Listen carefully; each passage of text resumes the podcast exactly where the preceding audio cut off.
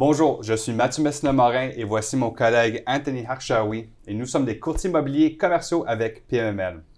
Alors, dans l'épisode d'aujourd'hui, nous allons euh, passerons en revue une stratégie potentielle pour votre entreprise si vous occupez actuellement un actif immobilier. Si vous cherchez actuellement à développer votre entreprise et avez besoin de capitaux, ou cherchez d'améliorer votre bilan et bénéficier d'avantages fiscaux potentiels, continuez à regarder cette vidéo d'information pour en savoir plus sur la session buy, communément appelée le sell leaseback.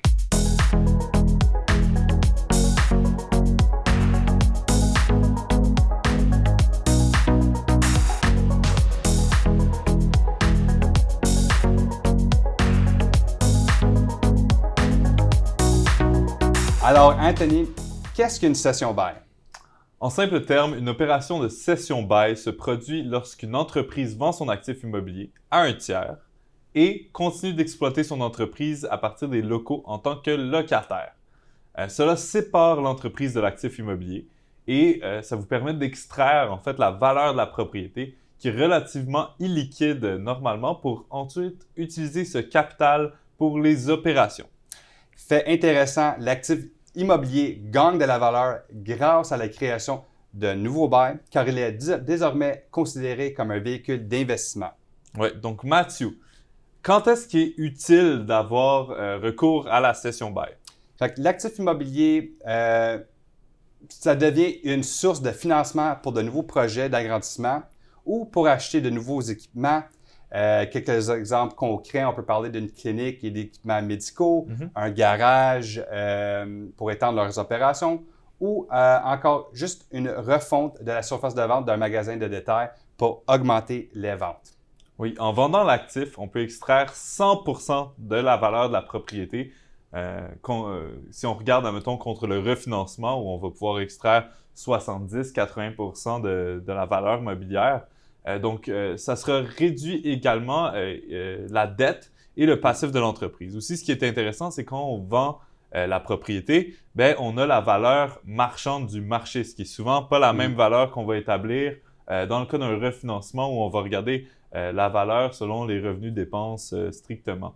Donc, ça améliore votre bilan, les flux de votre trésorerie et bien entendu, fiscalement, le loyer peut être déductible versus uniquement l'amortissement du bien. Oui. Alors, est vraiment important aussi de noter qu'il permet aux vendeurs-preneurs de contrôler les conditions du bail qui lui conviennent euh, et ses objectifs commerciaux. Alors, ces conditions comprennent non seulement la durée et le montant de la location, mais certaines clauses telles qu'un droit de préemption euh, mm-hmm. ou un droit de premier refus, euh, ou aussi un droit pour essentiellement racheter l'immeuble OK. dans le futur. Oui, effectivement. Donc, typiquement, ces baux sont d'environ 10 ans avec plusieurs options de renouvellement. Euh, dans le fond, le, preneur de l'immeuble veut du long terme en raison de réinvestissement euh, quand même important.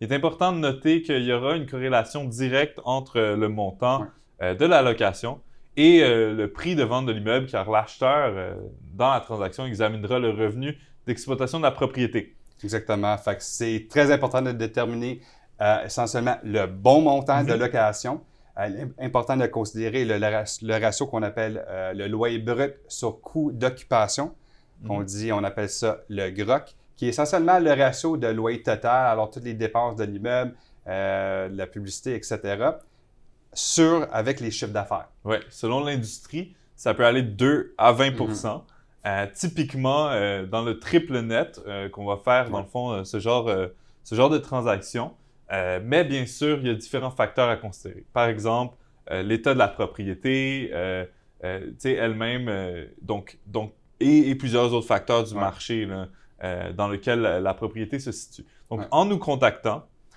nous pouvons examiner le loyer du marché et voir quel est le point d'équilibre entre un montant locatif durable, les loyers actuels du marché, le GROC et la valeur de vente pour la propriété.